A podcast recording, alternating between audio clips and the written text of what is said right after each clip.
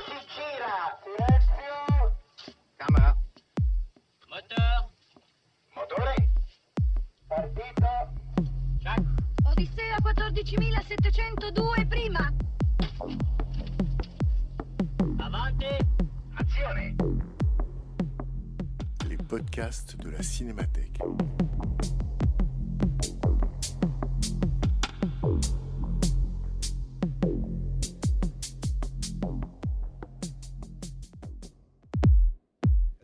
Bonsoir à tous. Donc, soyez les bienvenus à la Cinémathèque euh, pour cette nouvelle entreprise que nous avons montée avec Bernard Benoliel, qui a été voulue par Bernard Benoliel, le directeur de l'action culturelle et éducative.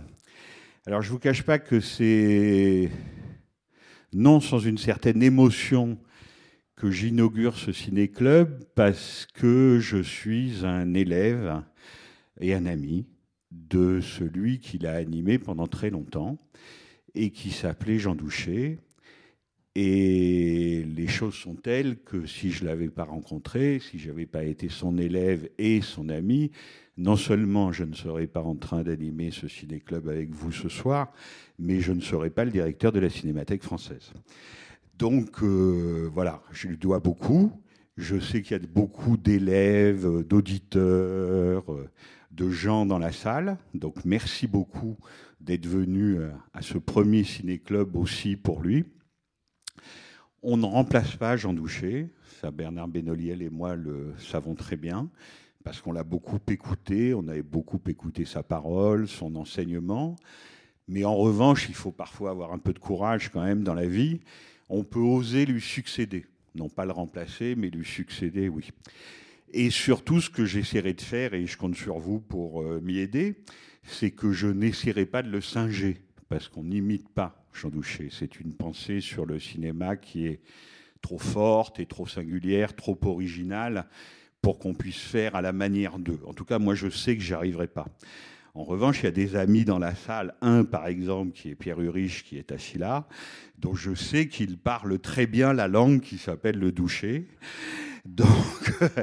Donc, Pierre, tu pourras me parler en douché et d'autres aussi, et je te répondrai en Frédéric, et puis on verra, euh, on verra où ça nous mène.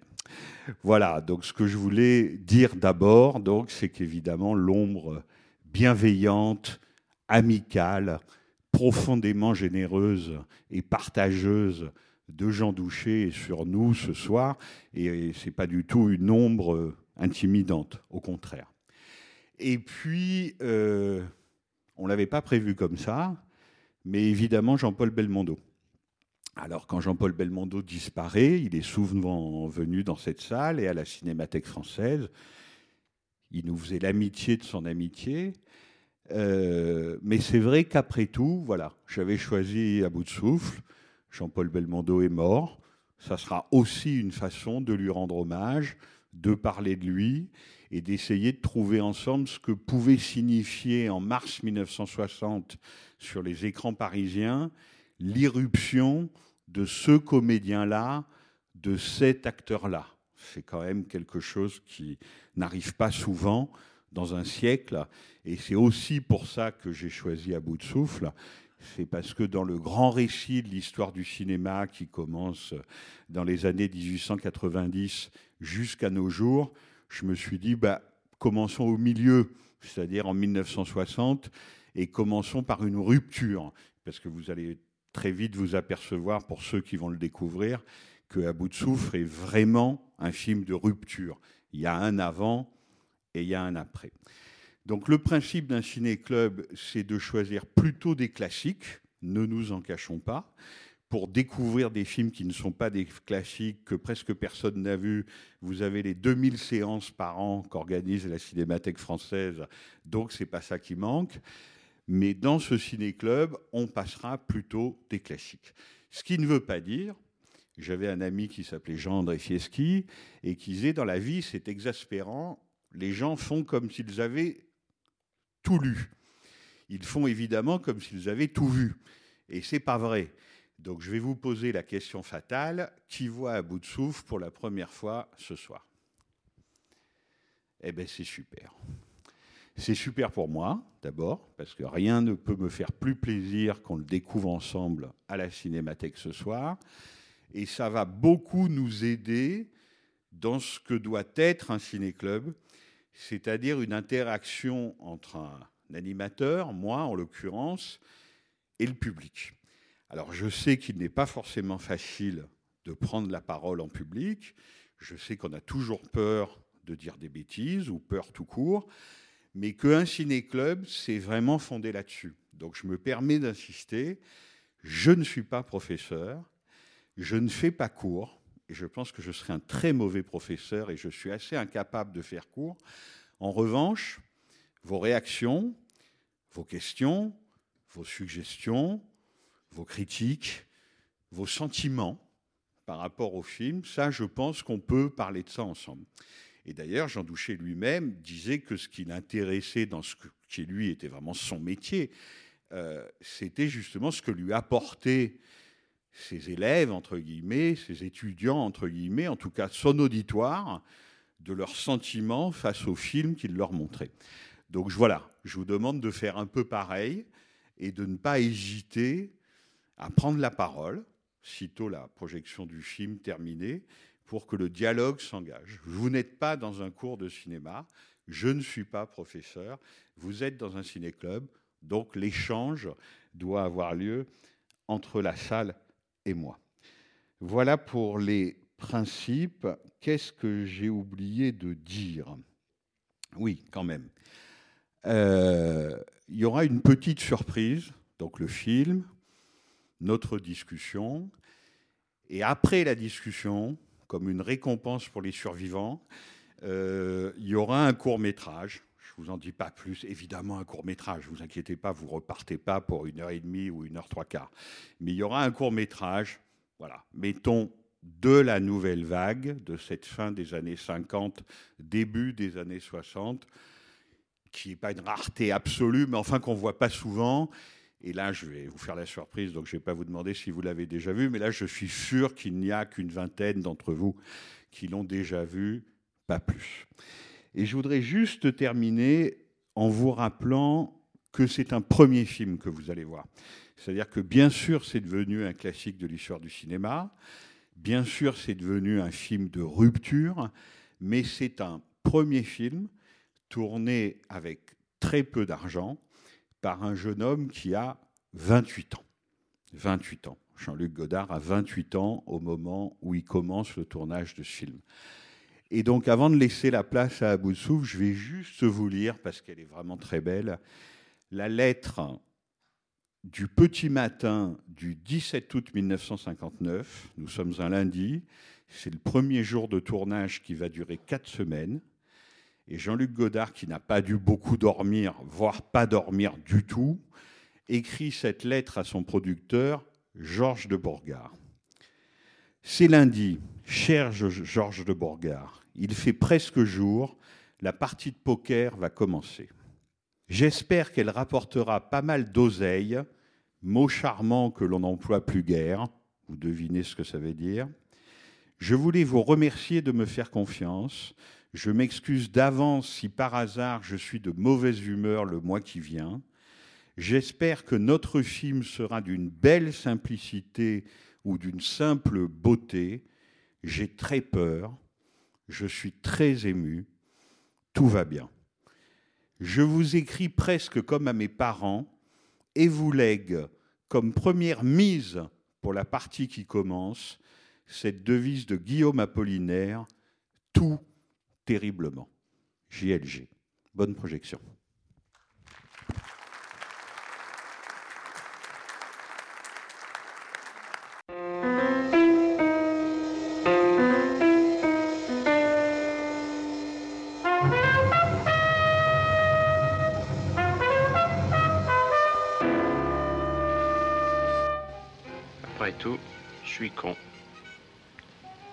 Après tout, si, il faut. Il faut.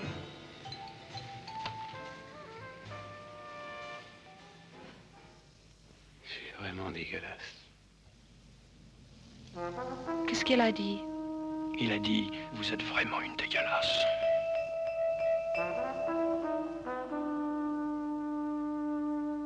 Qu'est-ce que c'est dégueulasse?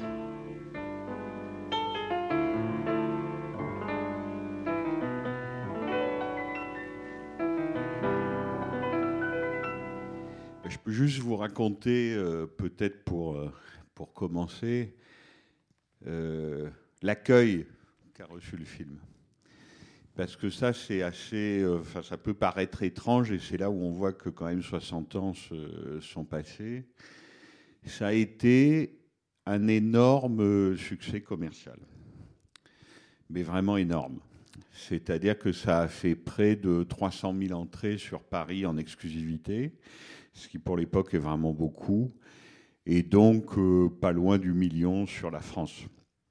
Film d'un parfait inconnu, avec non pas deux inconnus, parce que Jean-Paul Belmondo, il commençait à être tout petit peu connu, mais c'était quand même un inconnu.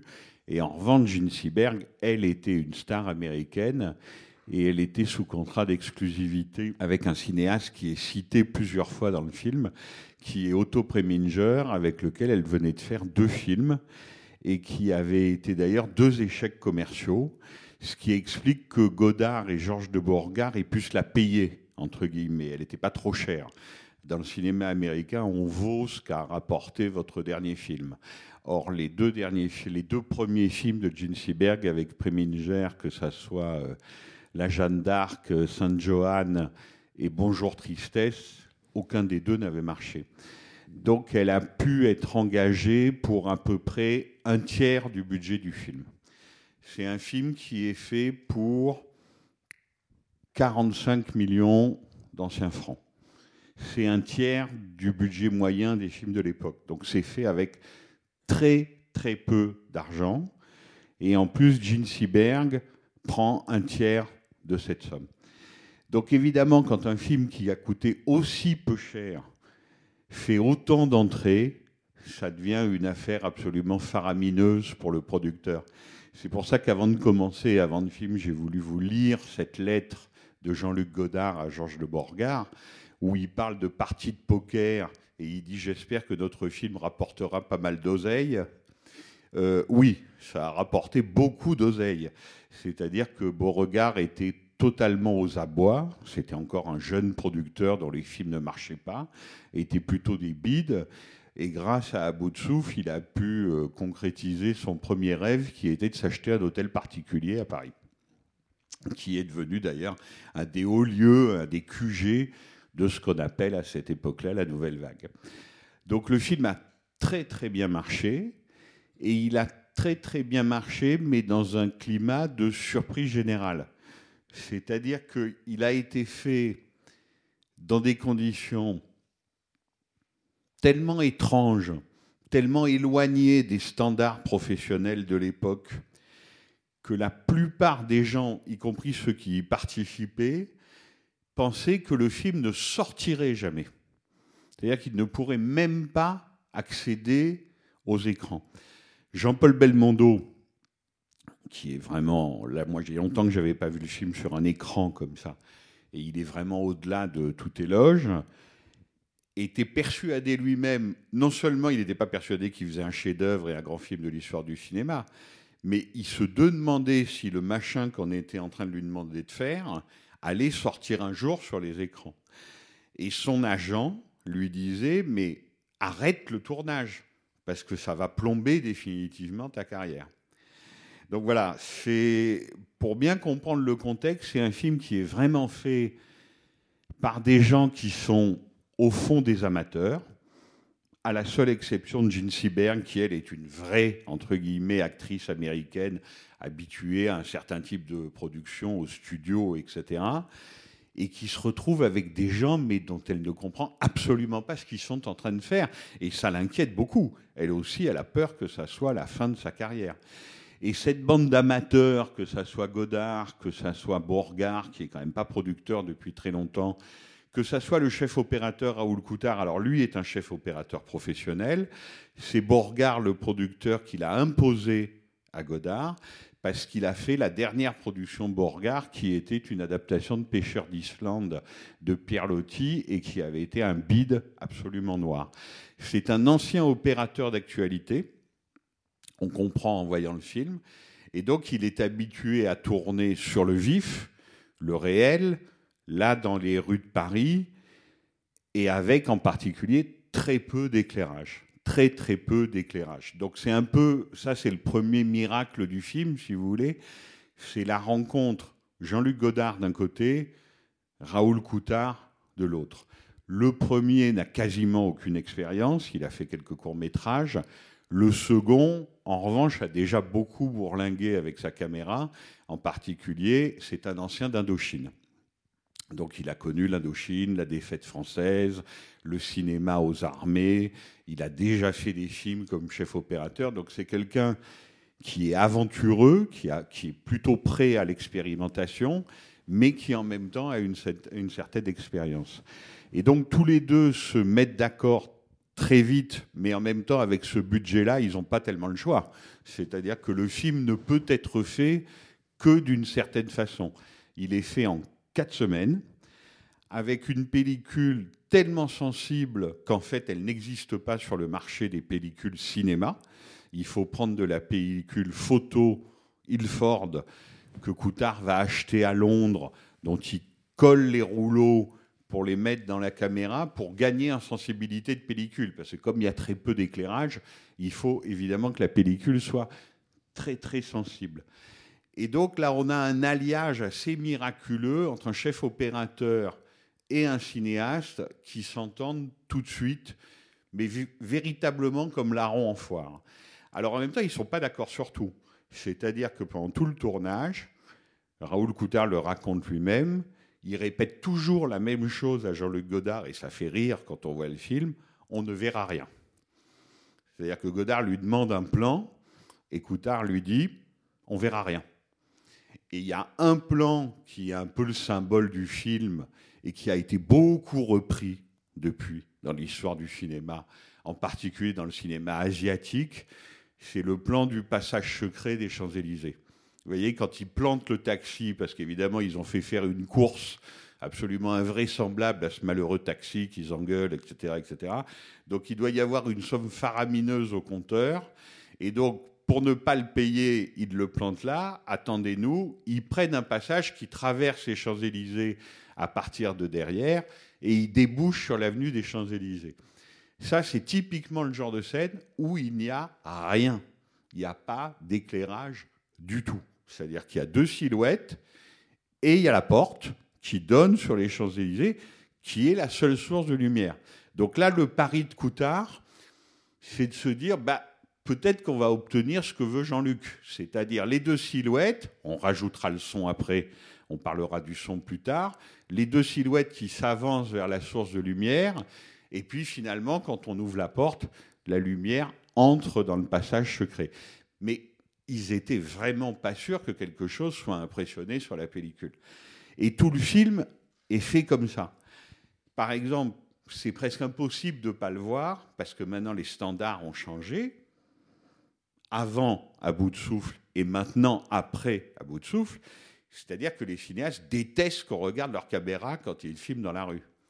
Là, ils ont beau avoir un peu planqué la caméra pour les travelling arrière dans un triporteur, avec un fauteuil, roulant de paralytique, évidemment, on les voit, parce qu'on voit deux personnages debout qui parlent et qui marchent, et on voit devant eux, à deux mètres devant, deux ou trois types qui font des acrobaties en marchant en marche arrière.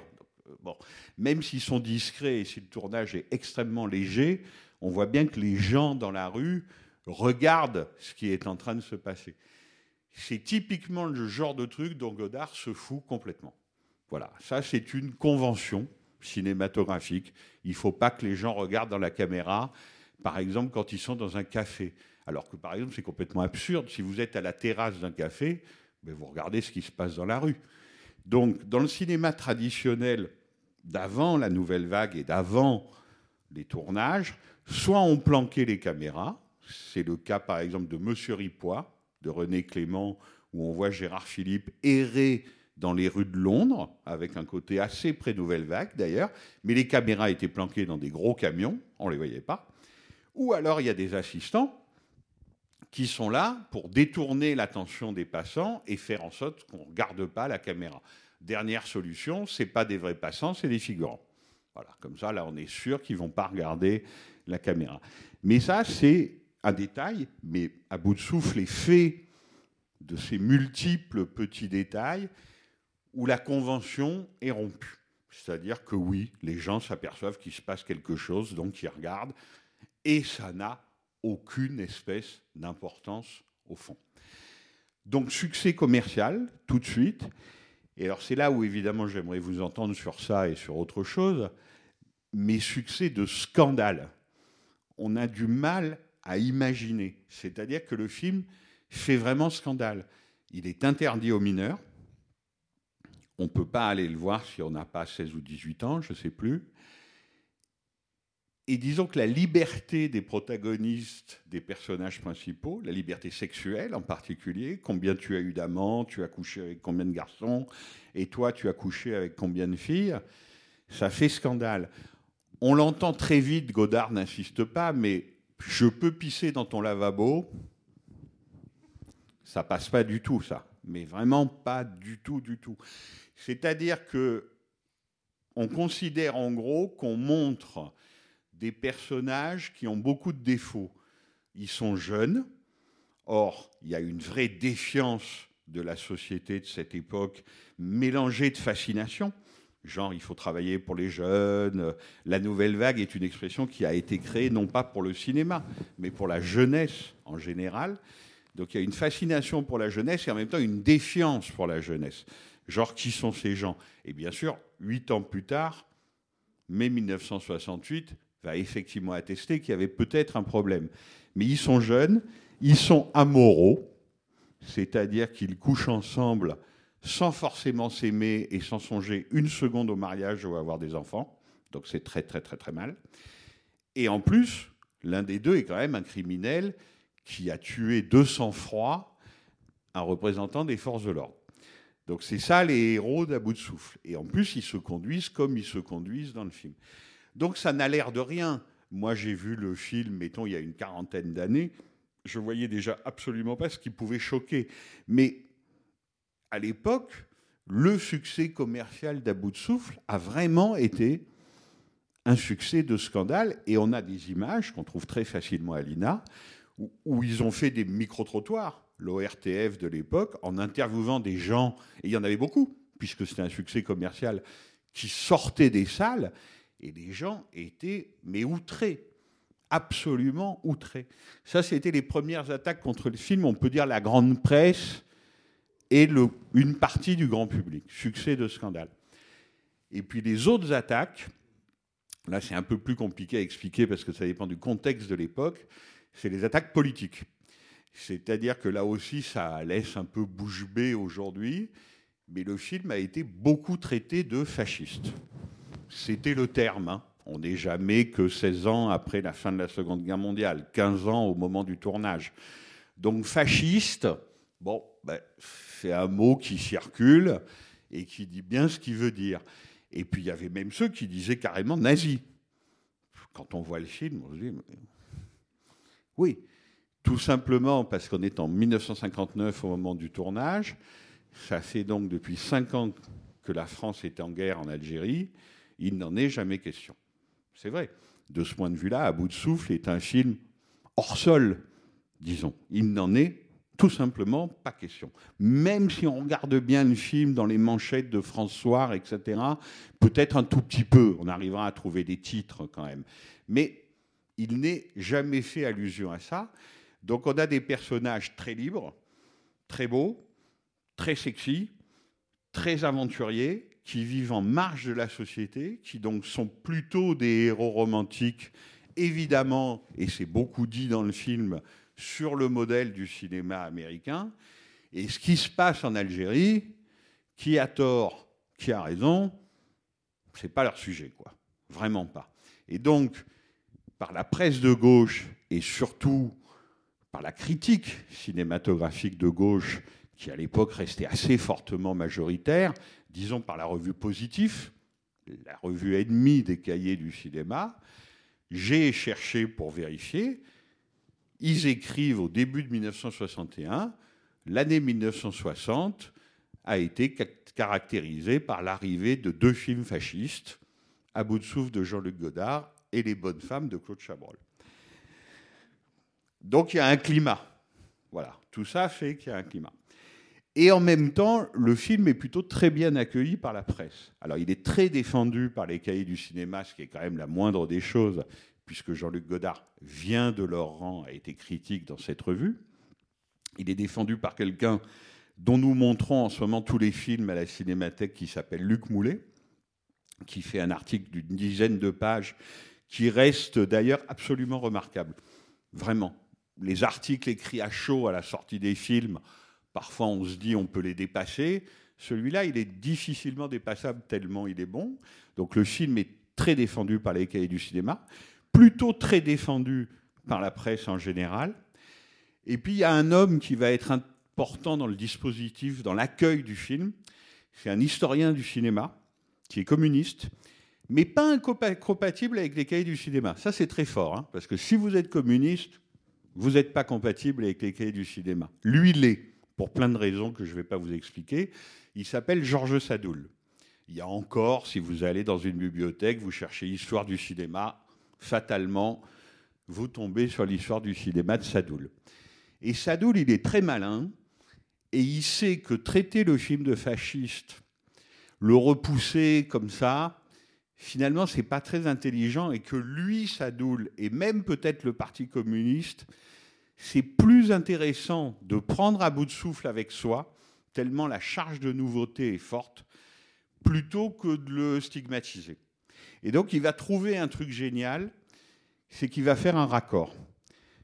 Dans le film, le cinéma français est très peu cité. À une exception près, évidemment, il est sur l'écran, parce que chez Godard, tout est toujours très clair. Au fond, c'est Jean-Pierre Melville. C'est celui qui joue l'écrivain qui est à Orly et que Gene Seberg va interviewer. En fait, ce n'est pas un écrivain, c'est un cinéaste français qui est un des rares cinéastes que respectent Godard et les cahiers du cinéma, et qui est Jean-Pierre Melville, qui joue pas donc son propre rôle, mais un écrivain. Mais le cinéma français est très peu cité, alors que le cinéma américain, lui, est surcité. Et donc Sadoul, il va faire un parallèle, et ça, il fallait le trouver quand même. Il dit en fait, c'est qu'il y des brumes. Alors qu'il y des brumes, vous voyez ce que c'est, film d'avant-guerre, film de Carnet, scénario de Prévert, Jean Gabin, Michel Morgan. L'histoire non pas d'un tueur de flics comme là, d'une petite frappe au fond, d'une petite crapule, mais d'un déserteur avec tout ce que ça veut dire, quelques années, deux ou trois ans avant la Seconde Guerre mondiale, être un déserteur. Mais donc quand même un personnage marginal, asocial. Et donc Sadoul va faire un très brillant article dans l'hebdomadaire principal de la presse communiste de l'époque qui s'appelle Les Lettres françaises, où il va dire en gros, à bout de souffle de Jean-Luc Godard en 1960, c'est l'équivalent de Quai des Brumes de Marcel Carnet en 1938. Et ça, ça va être très important. C'est-à-dire que ça va asseoir le film et surtout, ça va le mettre dans une tradition du cinéma français, ce qu'il n'avait pas forcément au départ. Donc, énorme succès du film et tout d'un coup, euh, le nom de Godard est sur toutes les lèvres. C'est-à-dire que, vous vous rendez compte, un million d'entrées, il y a on n'est pas 65 millions hein, à ce moment-là. Donc, euh, à bout de souffle, et ce qu'on appelle un phénomène de société. Et là où Godard, et après je vous laisse la parole, a été très intelligent, c'est que là aussi on voit que le monde a changé. Maintenant, les cinéastes, et je ne le dis pas méchamment, quand ils font un film, ils vont dans un festival, le film sort, ça les fait vivre deux ans, en gros de festival en festival, de sorties à l'étranger, les interviews, la promotion, etc. Godard a à peine terminé à bout de souffle qu'il attaque un second film, tout de suite, en se disant, bon, ben ça s'est bien passé, comme il disait à Bourgard, on a gagné de l'oseille, je me suis fait traiter de fasciste, le film a bien marché, on ne parle que de moi, donc il est très content, carton plein, vraiment, on peut dire que tout s'est très bien passé, mais lui, évidemment, c'est parfaitement les forces et les faiblesses de son film. Et donc, il n'a qu'une envie, recommencer. Faire un second long métrage très vite et qui sera à la fois assez similaire au premier est totalement différent, et en particulier sur la politique. C'est-à-dire qu'on peut dire le premier est hors sol, ce qui n'est pas vrai par ailleurs, mais ça lui a été reproché, tandis que le second sera vraiment dans son temps, sera vraiment daté 1961, et il y aura beaucoup d'histoires concernant l'Algérie, le FLN côté algérien, l'OAS côté Algérie française. Ça sera un film politique et ça sera le petit soldat. Donc refaire un film tout de suite, vraiment tout de suite, et surtout ne jamais se répéter. Ce qui sera le mantra de Jean-Luc Godard encore aujourd'hui. Comme vous le savez, le cinéma est un art superbe, mais c'est un art répétitif et routinier. Vous voyez, quand par exemple il y a un film qui s'appelle Petit paysan qui sort en France, vous avez dix films sur les paysans derrière. C'est fatal, même dans le cinéma d'auteur. Godard a un truc dont il n'a jamais dérogé, ne jamais se répéter. Ne jamais se répéter. Et donc, il, par ailleurs, il va faire un film politique, un film non pas à Paris, mais à Genève, qui est l'autre ville où il a passé toute sa jeunesse et donc qui connaît par cœur, où il a passé beaucoup, beaucoup de temps, où évidemment on retrouvera beaucoup d'abus de souffle, mais dans, dans un registre où la recherche continue. Il ne s'agit pas de s'arrêter là, il s'agit de reprendre des risques, de remiser au poker, comme il le disait à Beauregard, et de faire quelque chose de différent. Allez, à vous. Oui, bon, bonsoir Monsieur Bonneau. Je me prie je vous prie de m'excuser effectivement, euh, de me permettre effectivement de faire cette petite observation. Euh, quand vous dites euh, que l'on ne voit pas d'autres références finalement à l'écran euh, que celles effectivement qui sont relatives au cinéma, cinéma américain. Euh, si vous observez bien le, le, le, déroulement du film et quelques, enfin une séquence en particulier justement qui m'a vraiment, euh, qui a retenu mon attention, c'est qu'à un moment il y a une voiture qui passe sur un, un boulevard parisien et on voit se dessiner comme ça en lettres d'or au, au, fronton d'un cinéma, enfin en lettres d'or si je puis dire, Hiroshima, mon amour. Absolument. Euh, Vous avez voilà, tout donc à fait raison. Enfin, je l'ai vu, j'ai vu ce film peut-être une dizaine de fois, donc c'est pour ça que je peux me permettre, si vous voulez, de, de vous non, faire mais cette alors, observation. Donc, euh, ouais. alors, vous avez d'autant plus raison, très bonne réflexion, qu'Hiroshima, mon amour, c'est juste un an avant. C'est-à-dire qu'il est montré au Festival de Cannes 1959. Et chez Jean-Luc Godard, ça fait très très forte impression. C'est-à-dire que Là encore, c'est un premier long métrage. René, c'est un tout autre parcours, hein, parce qu'Alain René, avant de faire Hiroshima, mon amour, c'est une star du court métrage.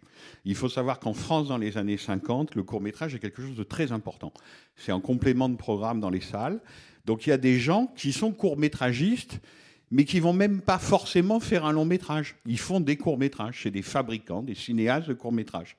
Et il y a du court métrage de fiction et du court métrage documentaire.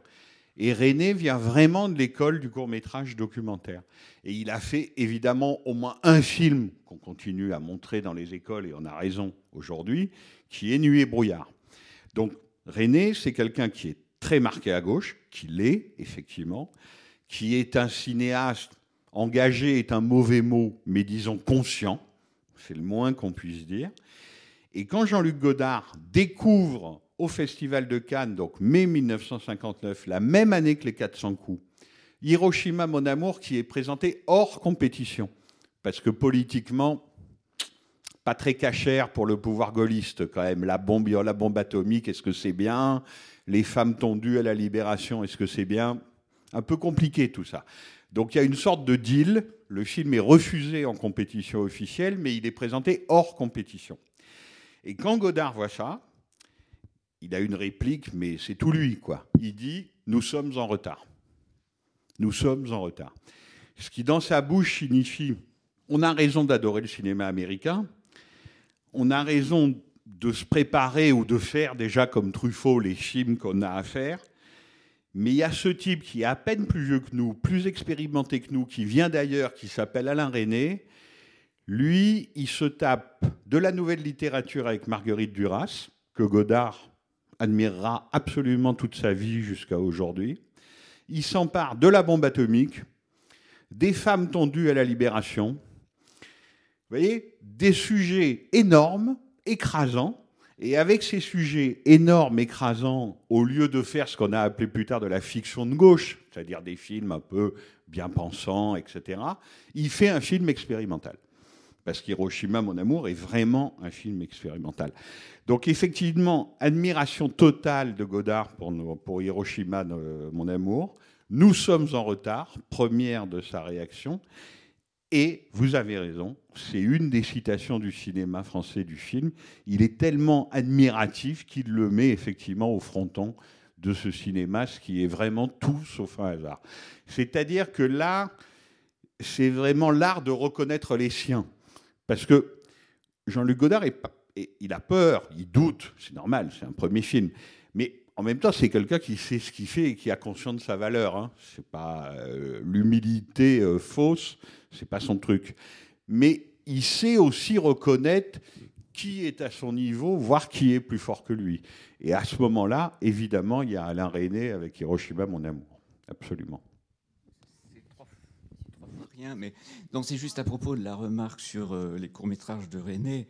Euh, bon, je, me disais que c'était peut-être le moment quand même de peut-être de penser à ceci qu'il y a un film de Jean-Luc Godard avant court métrage qui s'appelle Charlotte et son Jules et que euh, bon la relation avec À bout de souffle quand même est, tout à fait frappante avec Belmondo et toute la séquence dans dans la chambre est quand même très très liée à ça. Voilà. Bien sûr. Puis je voulais, euh, par rapport, bon, par rapport à la guerre d'Algérie, ce que, ce que, bon, j'ai vu le film euh, avec une carte de lycéen euh, truquée euh, à sa sortie. J'avais, je m'étais, j'avais enlevé trois ans. bon, et, et donc à ce moment-là, il n'y avait aucun film sur la guerre d'Algérie. Et finalement, celui que tu citais, donc, qui ne va pas sortir tout de suite, qui fait que le C'est second interdit. film, ça sera interdit. Et le second film de Godard, en fait, c'est une femme est une femme pour le public. Donc, et donc le, le, le fi- le petit soldat est le premier. Enfin, il faudrait voir le combat dans l'île de Cavalier. Je sais plus bien quelle année, mais c'est ses voisins. Mais euh, ce sont les seuls. C'est nulle part on parlait de la guerre d'Algérie dans le cinéma français. Tu as raison, mais il y a, disons, un facteur de provocation de montrer un type pendant une heure et demie qui se prend pour Humphrey Bogart. Et c'est ça et c'est ça son problème, quoi. Voilà.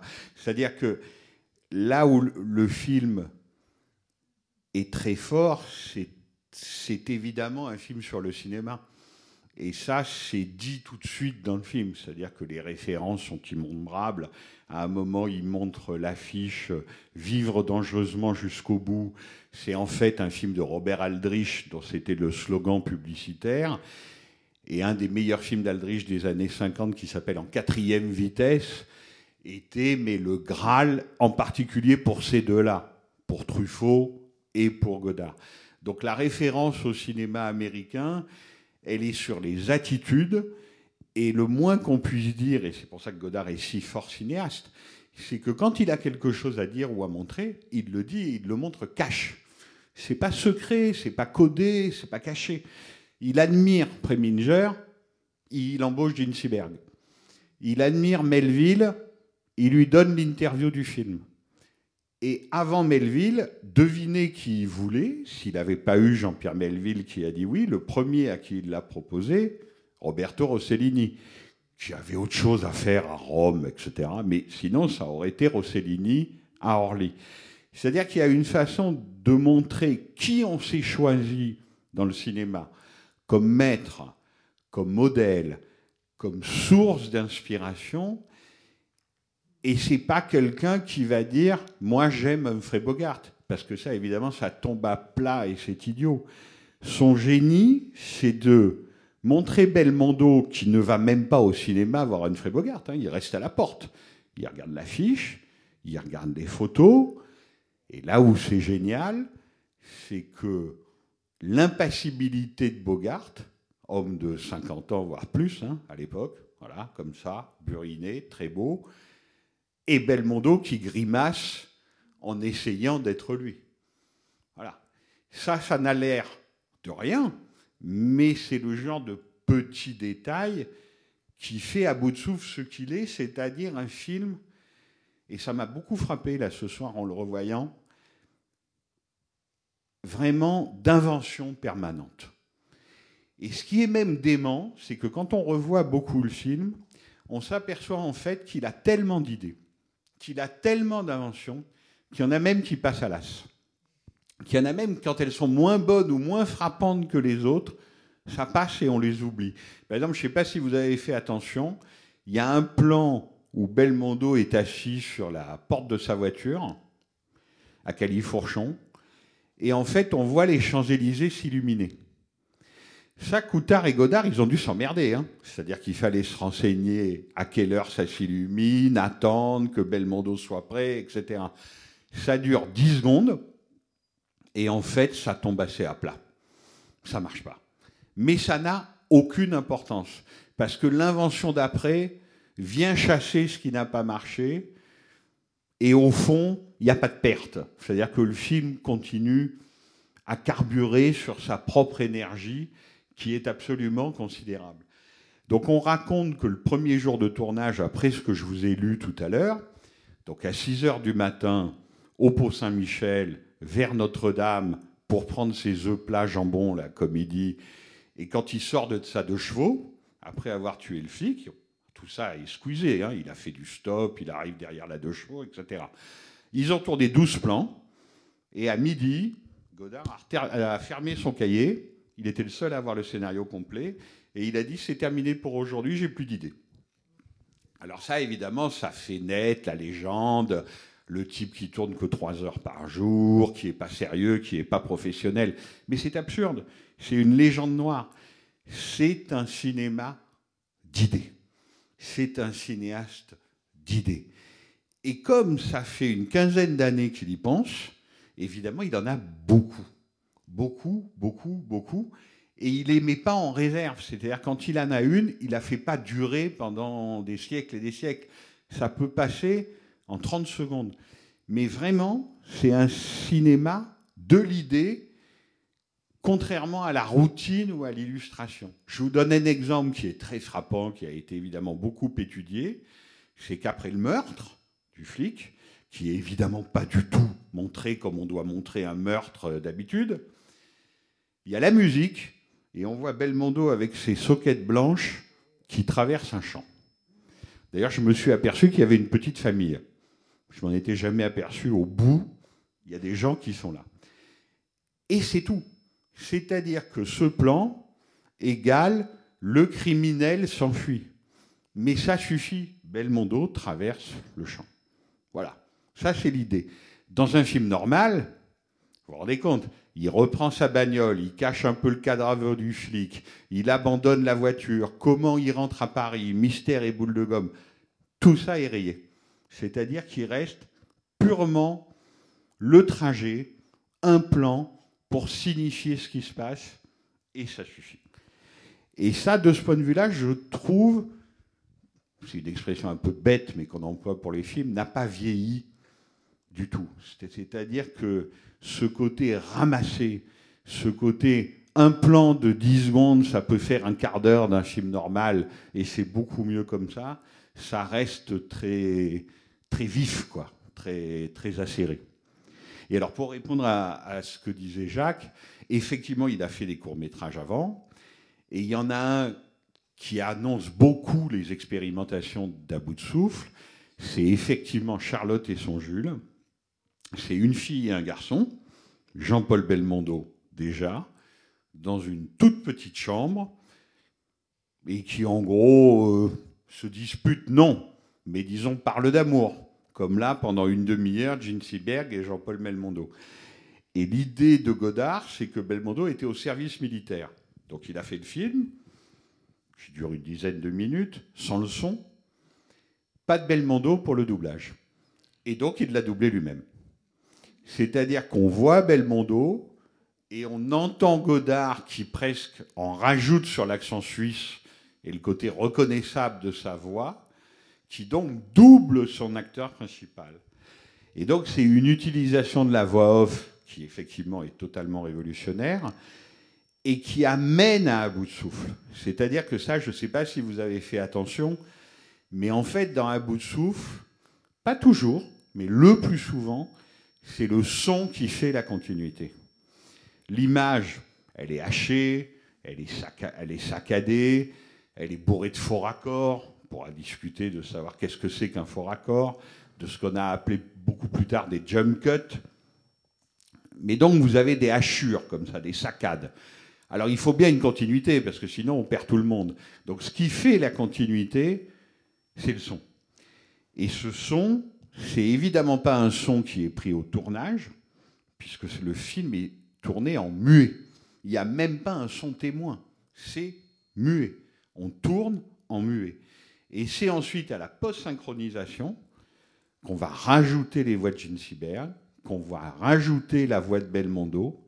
Et ça explique d'ailleurs, à mon avis, la présence un peu insistante de la musique, parce qu'elle est très bien, cette musique de Martial Solal. Elle est très jazz. Godard, il n'est pas du tout jazz, ou en tout cas, il s'en est jamais beaucoup servi. Mais là, il s'en sert parce qu'en fait, il n'a rien d'autre. C'est nécessité fait loi. C'est-à-dire qu'il n'a pas de son de témoin et il n'a pas de son d'ambiance. C'est-à-dire que si vous voulez, il n'a pas le bruit des voitures dans Paris, il n'a pas les camions de pompiers, etc. Il doit aller choper ça, je pense, dans des banques de sons en les achetant. Et donc la musique lui permet de trouver un rythme, mais surtout de restaurer une continuité. Alors il a beaucoup expliqué que, en fait, ce qui s'est passé souvent, c'est quand on fait un premier film, bon ben on s'y met tout entier, c'est bien la moindre des choses, sinon c'est pas intéressant, mais on fait toujours trop long. Donc il est arrivé à un premier montage, ça faisait deux heures et quart. Donc même, à ce que vous venez de voir, vous rajoutez trois quarts d'heure. Ça faisait deux problèmes, c'est que d'abord par contrat, le film devait durer une heure et demie, donc il y avait trois quarts d'heure de trop. Et puis alors il le montre à son copain Jacques Rivette. Alors ça fait un peu rigoler quand on connaît le cinéma de Jacques Rivette, qui n'a jamais fait quasiment un film de moins de 3 heures. Mais Jacques Rivette voit à bout de souffle dans une version 2h15 et lui dit Mais Jean-Luc, c'est génial, mais c'est beaucoup trop long. C'est pas possible. Et donc, évidemment, il écoute Rivette. Il n'a pas le choix parce qu'il a un contrat avec son producteur. Et donc, il faut qu'il enlève trois quarts d'heure de son film. Et il y a des choses auxquelles il tient et il a raison d'y tenir. Il faut qu'elles restent longues. Il faut que dans la chambre d'hôtel, par exemple, qui dure une demi-heure, ça dure une demi-heure. Il faut qu'à la fin, rue Campagne Première, dans les travelling circulaires, qui eux sont très fluides et pas hachés, pas saccadés, il faut qu'à ce moment-là, la durée s'installe. Le moment où ils, où ils font, les deux personnages font le même trajet, l'une vient de dénoncer l'autre, là, il ne faut pas que ça aille trop vite. Et donc, là où il va énormément couper, c'est dans toute la partie avant la chambre, c'est-à-dire la première demi-heure. Et c'est pour ça que c'est le risque maximum, parce que vous vous rendez compte, premier film, d'un parfait inconnu, et la première demi-heure, c'est ça. C'est-à-dire qu'en 30 minutes, à peu près toutes les règles de récit, de dramaturgie et de montage sont systématiquement transgressées. C'est-à-dire que rien n'est montré comme le cinéma le montre d'habitude. Et évidemment, c'est ce que nous raconte le film. C'est-à-dire que quand Belmondo dit c'est qui tout double, c'est exactement la situation de Godard en train de tourner à bout de souffle, c'est qui tout double, en train de monter à bout de souffle, c'est qui tout double, et de sortir le film. Parce que si le film ne sort pas ou fait trois spectateurs, c'est terminé.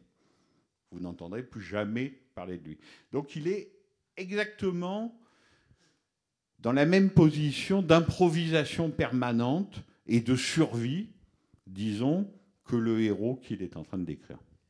Euh, l'un des intérêts euh, majeurs de voir des films qu'on connaît bien, l'un des intérêts majeurs de voir des films qu'on connaît bien, hein, de les revoir sur grand écran dans, dans des bonnes conditions de projection, et Dieu sait qu'ici euh, c'est pas mal, c'est de, de, retrouver l'espace.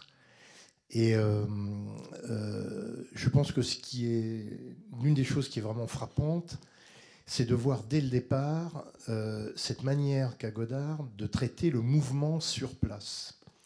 C'est-à-dire, si on prend la longue séquence de la chambre d'hôtel, c'est absolument admirable parce que un, il n'y a que du mouvement. À aucun moment, il y a une stabilité d'image, il y a un plan fixe, il y a, ça tourne, ça bouge, et c'est un mouvement sur place.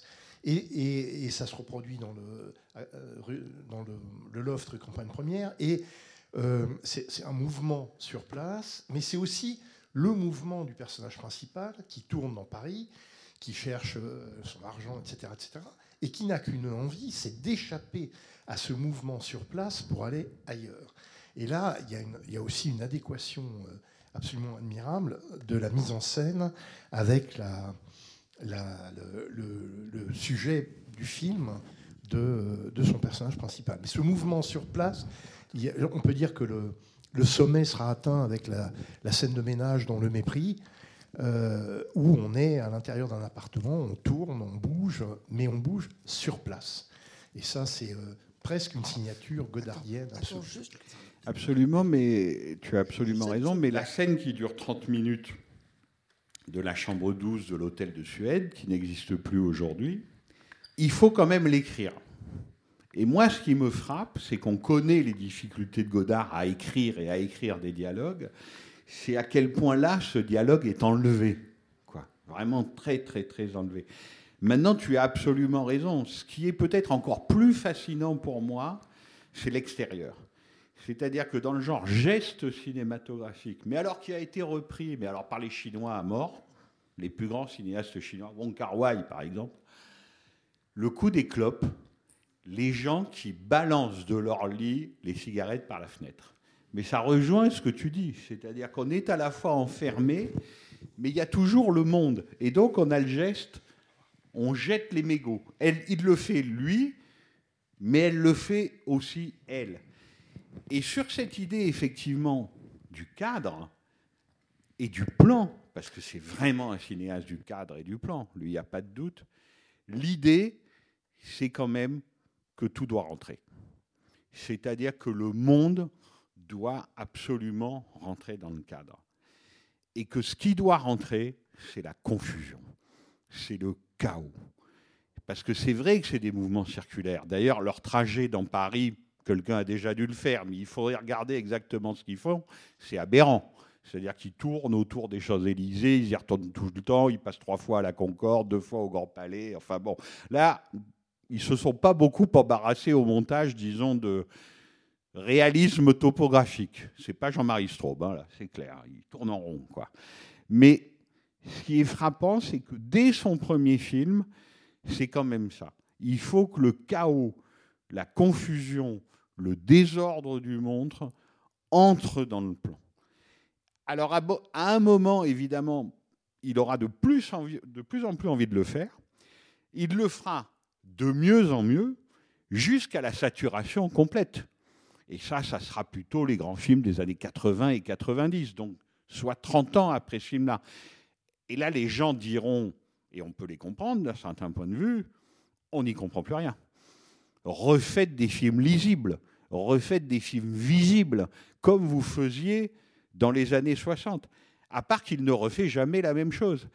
Et que d'ailleurs, sa modernité est tellement naturelle, son contemporain est tellement naturel, que quand il s'essaie au cinéma classique, un film que vous avez sûrement vu, c'est Le Mépris, et c'est souvent le film de Jean-Luc Godard que tout le monde préfère, c'est naturellement celui dont il dit Je ne sais pas ce qu'on trouve à ce film. Je ne sais pas ce qu'ont les gens avec ce film. Parce qu'effectivement, il sait très bien que là, il use de son écriture classique, et puis de la beauté méditerranéenne, du côté Matisse, des bleus très bleus, des rouges très rouges, etc.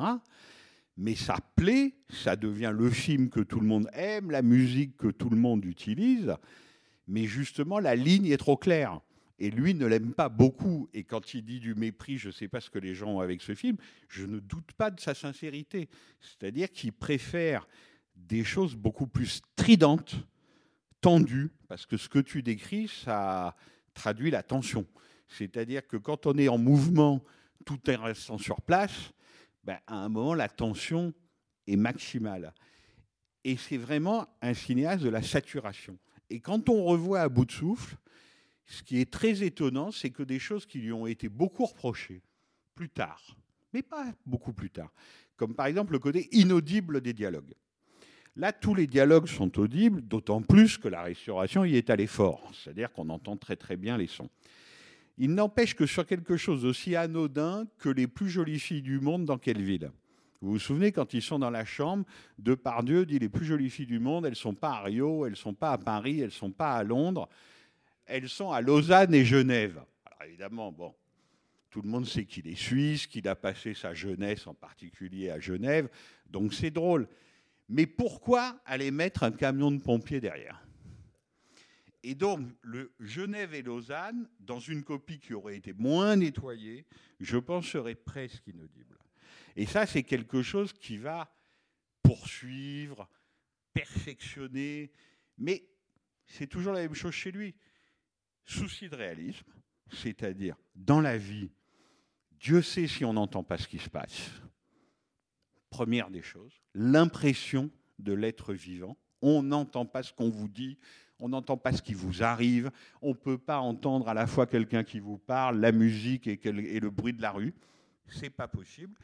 Et puis l'idée, évidemment, qui est plus poétique, qui est plus cinématographique, c'est l'idée de la saturation du sens, bien sûr, c'est-à-dire profondément moderne, c'est-à-dire que le sens est empêché, détruit, saturé, parcellaire, et ça, il va le travailler de plus en plus.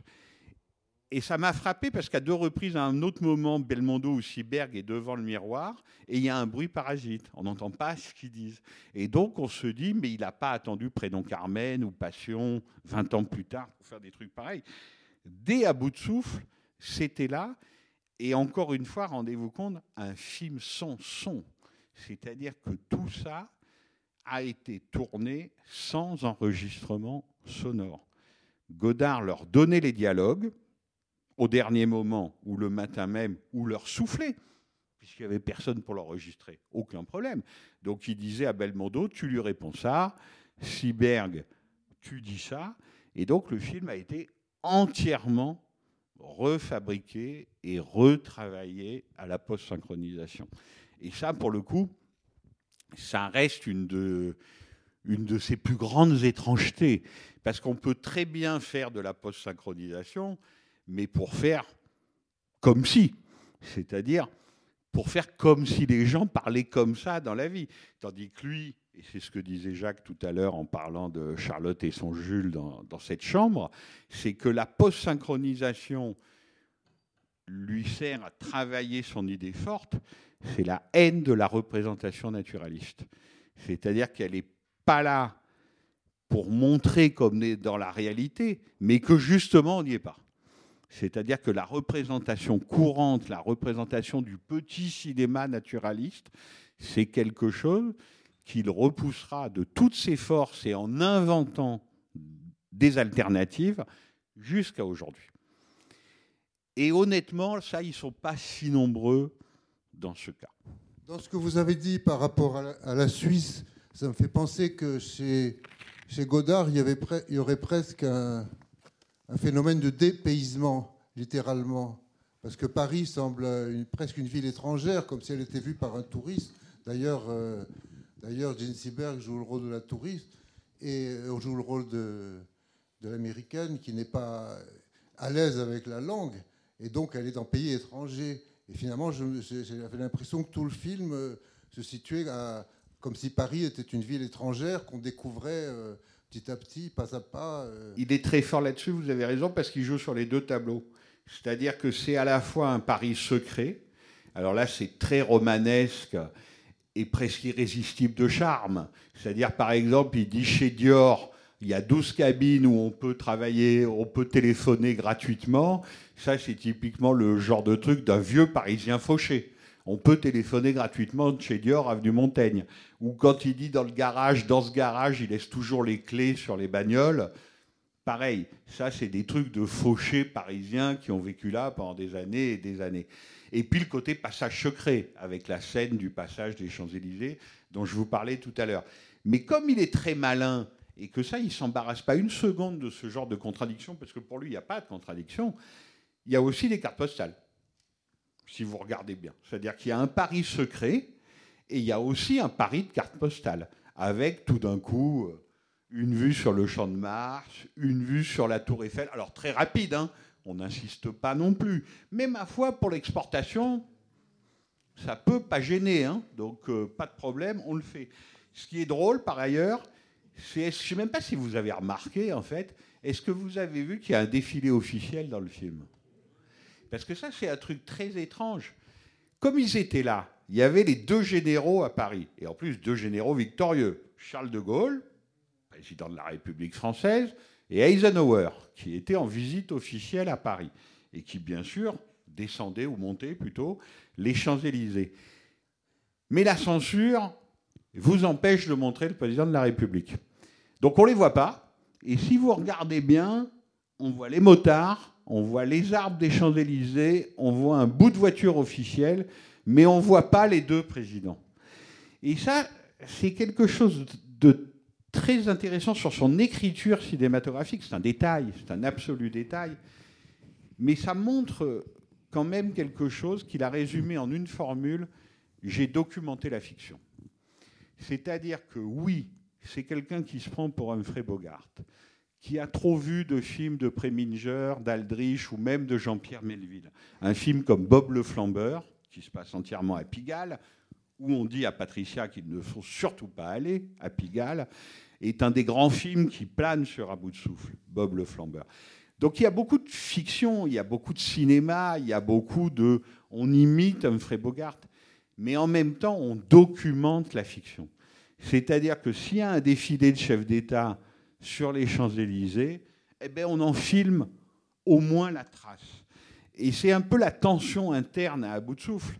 C'est-à-dire qu'il y a Melville d'un côté, Preminger d'un côté, le cinéma américain, mais de l'autre, il y a quelqu'un comme Jean Rouche, qui vient de faire Moins un noir deux ou trois ans avant et qui a très fortement influencé Jean-Luc Godard. C'est-à-dire le côté non seulement documentariste, mais presque ethnographique, cinéaste ethnographique. Et de ce côté-là, effectivement, vous avez raison, c'est très clairement aussi un film ethnographique sur Paris et disons une jeunesse parisienne. Ça, c'est, ça, c'est sûr.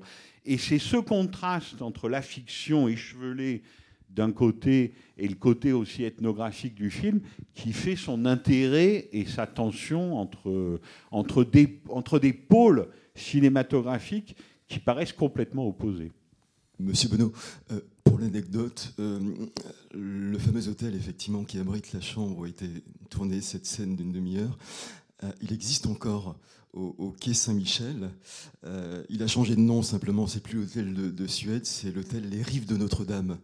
Donc j'invite effectivement tous ceux qui voudraient un culte évidemment à, ce film à bout de souffle, et pas de se rendre dès ce soir effectivement au quai Saint-Michel pour euh, s'imaginer comme ça en pensée. évidemment, et par la mémoire, donc les, se remémorer les scènes qui ont été tournées dans, ce, dans cet hôtel. Avez, vous savez, les malentendus autour d'un bout de souffle. Il ne vous a pas échappé que Jean-Paul Belmondo nous a quittés et que donc il y a eu un hommage présidentiel aux Invalides. Eh bien, le président de la République a dit Jean-Paul Belmondo, Michel Poicard, qui est mort sur les Champs-Élysées. Vous voyez L'imprécision fait partie de ce monde. Mais en revanche, le bout de la, rue Campagne Première, alors là, vous pouvez y aller, c'est pareil. Ça n'a pas changé, mais d'un pouce. C'est exactement pareil là-dessus. Oui, bonjour. Euh, merci déjà pour votre présentation. J'avais une question sur le, récit et la narration du, film. J'ai l'impression que plus que, que vouloir justement montrer euh, une idée, un plan, euh, il essaye un peu de, de dévoiler complètement la forme qu'il utilise et les moyens qu'il utilise pour... J'ai l'impression que c'est plus la forme qui compte finalement que, que ce dont ça parle et que par exemple les moments où sur les panneaux publicitaires on voit euh, les taux se resserrent autour de Michel, j'ai l'impression qu'il veut vraiment nous montrer euh, les rouages, un peu dévoiler un peu le comment il arrive à faire ça, la forme du la forme finale du film et que finalement la narration il essaye d'insister vraiment là-dessus en nous en insistant vraiment sur la forme de la narration plus que sur la narration en elle-même. C'est pas faux, mais vous savez, pour lui, le forme, la fond, enfin tout ça, ça n'existe pas, quoi. C'est pas. Non, ce qu'il faut juste savoir, et il a eu l'honnêteté lui-même de le dire beaucoup, c'est que après à bout de souffle, à partir du petit soldat, on adhère ou on n'adhère pas, c'est un autre problème, mais Godard, c'est exactement ce qu'il fait. Quand il fait à bout de souffle, il ne sait pas exactement ce qu'il fait. C'est-à-dire que le film, comme d'habitude, est franc, il est cash. Il est dédié à la Monogram Pictures. La Monogram Pictures, c'est une société de série B américaine, mais même ça, c'est trop dire. De films d'exploitation américains, vraiment d'exploitation, parce qu'il n'y avait pas de télévision, pas d'internet, rien. Il s'agissait de remplir les salles. Et donc, c'est le niveau le plus bas de l'industrie du film, si vous voulez. C'est-à-dire que c'est des gens qui font des mètres de pellicule avec des petits polars, sans aucune ambition artistique. Après, on peut trouver qu'il y a de l'ambition artistique. Mais au départ, on est dans l'exploitation cinématographique, la pure industrie. Donc, à bout de souffle est quand même dédié à ça, hein, la Monogram Pictures. C'est comme si, je ne sais pas, vous êtes pâtissier, euh, vous dédiez vos pâtisseries à Pépito, quoi. C'est le niveau le plus bas. Voilà. Et donc, un critique des cahiers du cinéma qui fait un film, on ne va pas se raconter d'histoire, qui est un film d'art, dédie son film à la Monogram Pictures, déjà, c'est une part évidemment de, de, provocation, de dandisme, ce que vous voulez. Mais comme toujours chez lui, la sincérité prime. C'est-à-dire que lui était persuadé de faire un petit film policier. Voilà. Donc ça, ça explique peut-être ce que vous avez ressenti. C'est-à-dire que pour lui, il fait un petit film policier. Il veut surtout pas faire un gros film français adapté d'un gros roman français, Jean le Rouge et le Noir, avec Gérard Philippe et Daniel Darieux. Ça, c'est l'horreur pour lui. Lui, il veut faire un petit film en noir et blanc, qui va vite, avec un héros romantique qui tue des flics, qui s'amourage d'une fille et qui, à la fin, meurt tué par les flics. Voilà. Ce qu'il veut faire, c'est ça. Et il le dit lui-même, c'est ce qu'il croit avoir fait. Jusqu'au montage et à la fabrication du film, la refabrication du film au montage et à la post-synchro, où il s'aperçoit que c'est tout à fait autre chose, évidemment. Et à partir de là, cesse le malentendu. Mais ce malentendu-là, il a toujours existé. Il prenait un exemple, il disait moi, je croyais que je faisais du plomb pour l'inspecteur de Richard Quinn. Alors ça, c'est pas une série B, c'est plutôt une série A avec des acteurs connus. Mais c'est un film policier américain comme il y en avait plusieurs dizaines par an. Et donc la, la conscience, disons, de la rupture était loin d'être totale. C'est-à-dire que lui, il croyait en gros que contre un modèle industriel, celui du cinéma français, celui qu'on a appelé le cinéma de qualité, qu'il jugeait vieillot, empesé, paternaliste, rigide, pas vivant du tout, etc. Lui, il avait choisi un autre modèle industriel qui était le modèle industriel, disons, de consommation courante. Voilà. Et avec votre histoire, effectivement, Michel Poicard, bientôt arrêté, etc., ce qui est très frappant dans le film, et ça reste très, très, très frappant aujourd'hui, c'est le nombre de comment appeler ça, de signes de société, disons. C'est-à-dire que c'est quelqu'un qui ne lit que François, c'est vraiment pas un intellectuel. Quand elle lui cite William Faulkner, il répond à coucher avec. Bon. Euh, la musique, il connaît un peu parce que son père était clarinettiste. Bon, d'accord. Mais enfin, il n'a pas lu beaucoup de livres. C'est quelqu'un qui lit le journal et qui dans, le, qui, dans le journal, lit les bandes dessinées. Et donc François, c'est vraiment un signe de société.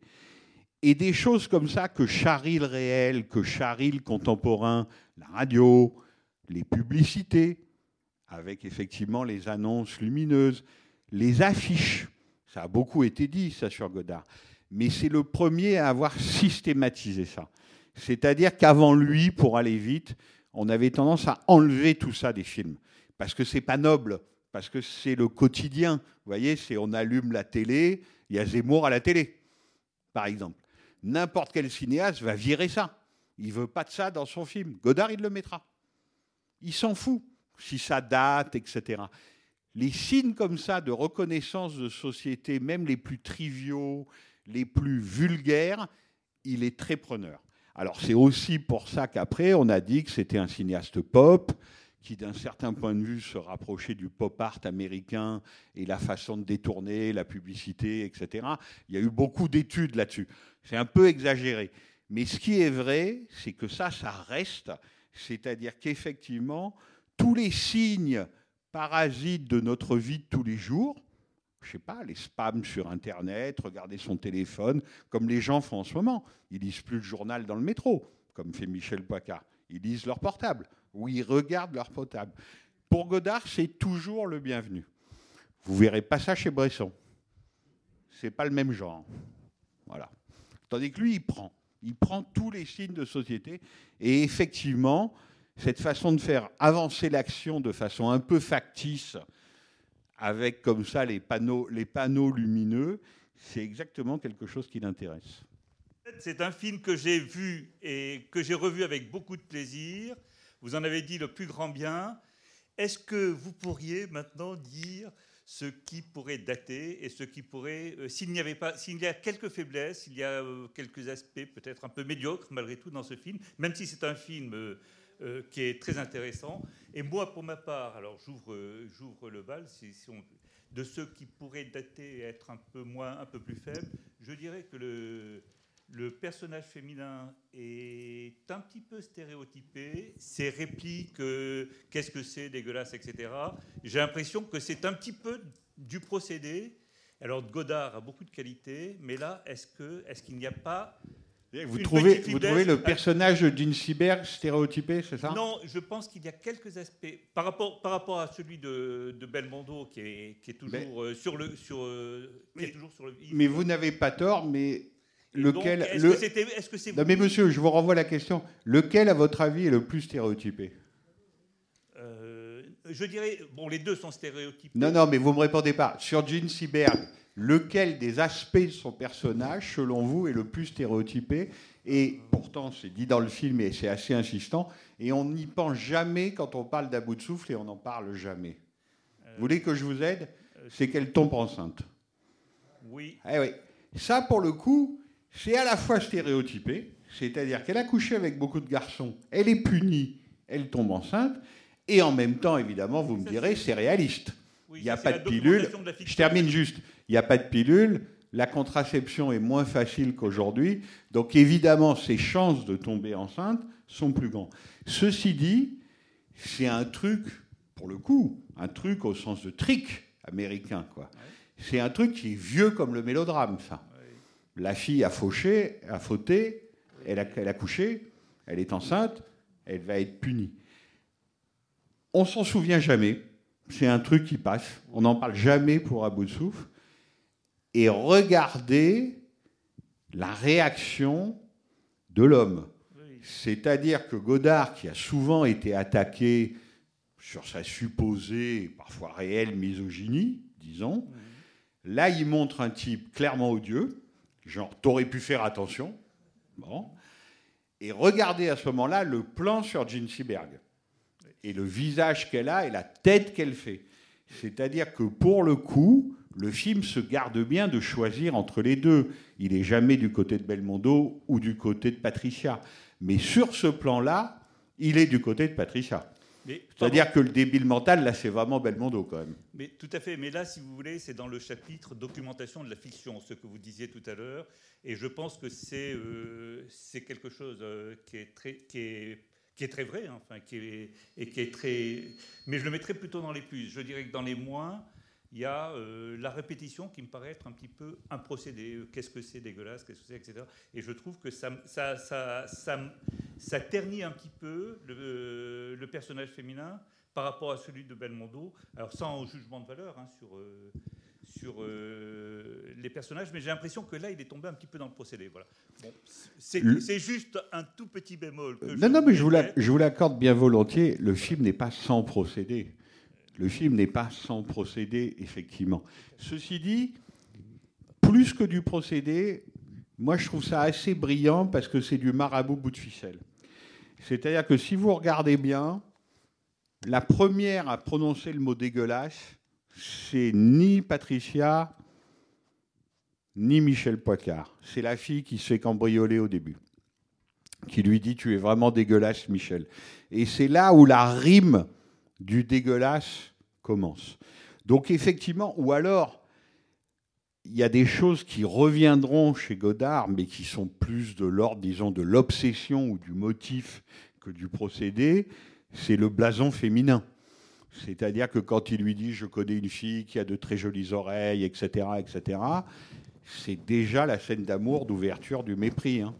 Et dans la chambre, dans la chambre, quand ça recommence comme ça sur les parties du corps, c'est aussi déjà le mépris. Mais ce qui est frappant, ceci dit, c'est que Godard a plutôt été accusé parfois d'homophobie, c'est arrivé. En tout cas, on n'a jamais décelé dans ses films, disons, de penchants ou de scènes ou de plans un peu homosexuels. Là, c'est rare chez lui qu'un corps masculin soit filmé comme ça. Et en plus, c'est un corps masculin vu par une fille.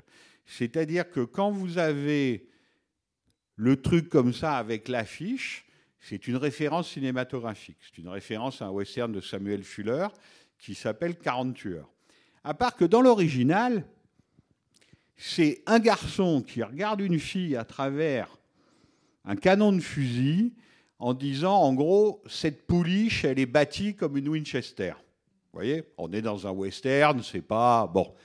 Tandis que là, c'est une femme avec une affiche d'un tableau de Renoir qui fait le même plan sur Belmondo torse nu.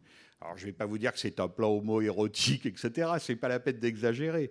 Ceci dit, le corps de Belmondo est tellement beau, tellement désirable, tellement nouveau dans le cinéma français que même quelqu'un d'aussi hétérosexuel que Jean-Luc Godard est obligé de lui faire un sort.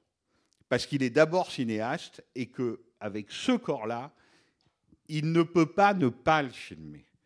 Et, Bel, et, et Belmondo est d'abord splendide dans le film, il est l'érotisme même, quoi, autant que Gene Seberg, parce que Belmondo, c'est un acteur de théâtre. Et c'est un génial acteur de théâtre qui aurait dû avoir le premier prix de conservatoire quand il en est sorti, et ça a fait un scandale parce qu'il n'a eu qu'un accessite. Mais il faut savoir que le personnage là que prend Jean-Luc Godard, ça fait trois ans qu'il galère sur toutes les scènes de théâtre privé parisien, où il joue le jeune premier, et on lui répond, lui dit moi je suis le jeune premier, et on lui répond t'es un gorille. Qu'est-ce que c'est que cet acteur qui ressemble à un singe? C'est ce qu'on dit de Belmondo à l'époque, hein et ça fait partie évidemment du succès et du scandale d'à bout de souffle. Tandis que Godard, là, peut-être pour la seule fois de sa carrière à ce point-là, non, il y en a d'autres. Le Doulos de Jean-Pierre Melville, on peut trouver évidemment Pierrot le Fou. On oublierait presque qu'il a fait du théâtre. C'est une incarnation cinématographique, quoi. Vraiment. Et donc là, il y a une irruption que pour le coup, on a du mal à imaginer, parce qu'on connaît le vieux Belmondo, et que surtout, on a oublié qui étaient les stars masculines du cinéma français en 1959. Mais il venait de mourir, c'était Gérard Philippe. Et j'aime beaucoup Gérard Philippe, mais alors lui, c'est théâtre avec un grand T, quoi, tout le temps, absolument tout le temps. Ou alors, c'est les vieux d'avant-guerre, c'est-à-dire qu'on continue à faire des films avec Jean Gabin, avec Pierre Freinet, etc. Et donc là, Belmondo, avec son caleçon et ses soquettes blanches dans le lit, mais c'est une charge érotique inimaginable. Et je pense que d'ailleurs, on la ressent encore 60 ans plus tard, et ça explique aussi le succès du film. Sans citer Claude Chabrol, qui disait que souvent dans un couple, c'est les femmes qui décident de voir quel film il faut voir. Mais je pense que les, films les femmes de 1960, elles avaient envie de voir Jean-Paul Belmondo et elles avaient raison. Bon, écoutez, merci beaucoup. Euh, donc, merci d'avoir inauguré les, les, plâtres avec moi et avec à bout de souffle. C'est pas long. Ça dure 12 minutes. C'est un court métrage, beaucoup d'entre vous l'auront vu, mais d'autres non, qui s'appelle Une histoire d'eau. Alors, je vous la fais courte. C'est le seul court métrage de la nouvelle vague qui est signé des deux. Des deux meilleurs amis devenus ensuite les deux meilleurs ennemis, François Truffaut et Jean-Luc Godard. Nous sommes en 1958, il y a des inondations très graves dans la région parisienne. Truffaut, qui déjà veut faire du cinéma, mais qui n'a encore quasiment rien fait, prend une équipe comme d'habitude extrêmement légère, pas de son, une caméra caméflex, un opérateur que voudra reprendre Godard, mais on lui imposera Coutard, et heureusement, et va filmer les dites inondations avec deux copains acteurs, dont Jean-Claude Brialy. Il invente des scénettes, il y a les inondations, un peu de documentaire, un peu de fiction. Il revient, il sait absolument pas quoi faire du matériel. C'est immontable, mais vraiment immontable. Et Jean-Luc Godard lui dit bah, fais voir un peu, en gros. Et donc, c'est un film qui a été quasiment entièrement tourné par Truffaut et quasiment, entièrement, pardon, pas quasiment, entièrement monté par Godard. Tourné par l'un, monté par l'autre. C'est un exemple unique. Il n'y a pas d'autre cas comme ça d'une collaboration. Et ça sera à vous de décider. C'est très drôle, c'est très enlevé, ça va très vite.